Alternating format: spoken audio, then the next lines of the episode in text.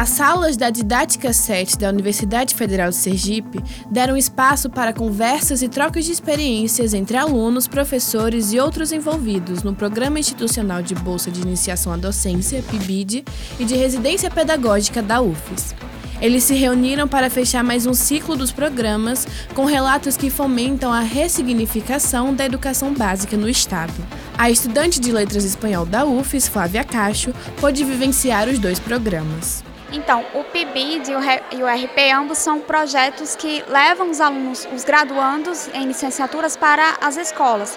Só que o PIBID a gente tem uma questão do tempo menor e a gente não tem tanta atuação em sala como professores e tal. Nós trabalhamos mais oficinas, é, a questão da tirar dúvidas com os alunos, etc. Já no residência a gente realmente atua como professores, então a gente tem a relação de, é, da questão da correção de provas, da questão de, dos resultados, de apresentar os resultados para os alunos de todas as aulas serem planejadas por nós. Então a gente ganha mais essa responsabilidade pedagógica mesmo. Flávia concluiu a residência pedagógica no Colégio Estadual Dom Luciano José Cabral Duarte, em Aracaju onde atuou com alunos do segundo e do terceiro anos do ensino médio e experimentou um pouco mais do que é estar à frente de uma sala de aula. Experiências muito positivas no sentido profissional mesmo. Então conseguimos desenvolver mais a nossa oratória, nossas práticas pedagógicas, tudo isso é, dentro desse espaço de sala de aula. Então eu acho, tenho certeza, né? Acho não, tenho certeza que o Residência contribuiu muito, muito mesmo para a nossa formação enquanto futuros professores. Junto a ela, Luan Firmo, também aluno de Letras Espanhol, viveu a experiência enquanto professor enxerga o programa como uma forma de aproximar a universidade à realidade da educação básica. Tanto o PIBID quanto residência pedagógica, para nós, é importantíssimo, falando enquanto licenciandos, né? Porque nós temos o contato com a sala de aula, com os alunos, antes mesmo, às vezes antes mesmo de estarmos no estágio.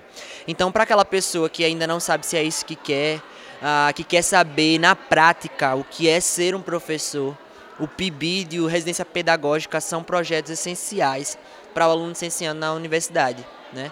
E para os alunos, é, eu vejo que nós somos como exemplos para eles.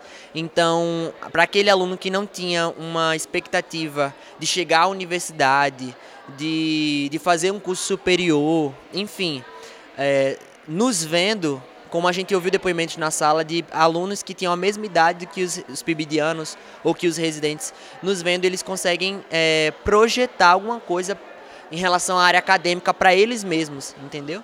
Ah, ainda que a situação, num contexto geral, né, de vida que eles tenham, não seja tão favorável. Os efeitos e consequências ultrapassam a experiência profissional dos licenciandos. Richard Santos é um exemplo disso.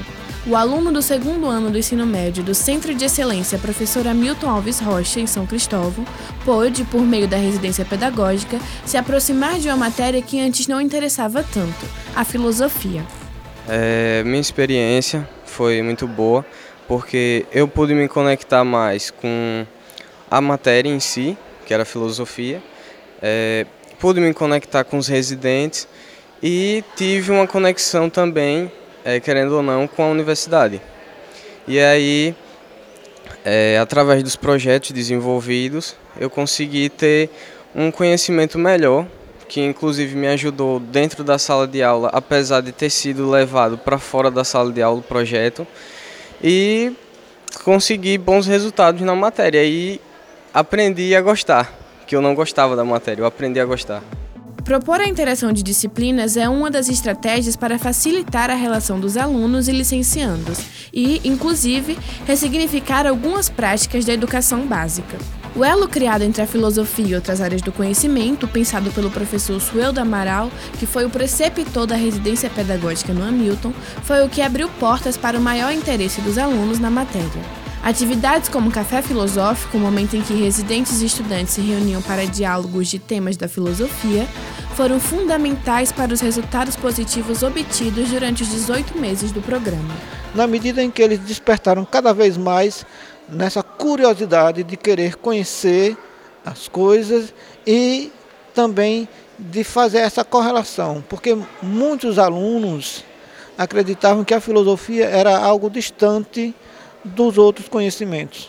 Né? E no início até eles ficavam né, ah, é, uma, é uma disciplina muito teórica, isso e aquilo, mas o residência pedagógica veio trazer justamente esse outro lado né, da filosofia, que é a parte prática, a parte, a parte que eles vão utilizar também no dia a dia. Com o uso de jogos, atividades interativas e outros tipos de ações que buscavam fugir do cotidiano de uma sala de aula, muitas vezes engessado, foi possível ver o engajamento maior de alunos, professores e até de funcionários no ambiente escolar.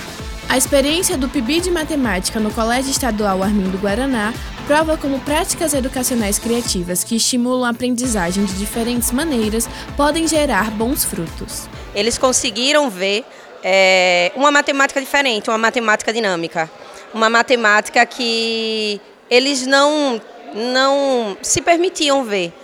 Não mais como um bicho de sete cabeças, mas como algo é, que tem movimento, né, que eles conseguem é, construir, que eles conseguem investigar. E aí conseguia ter um, um resultado, um resultado bom.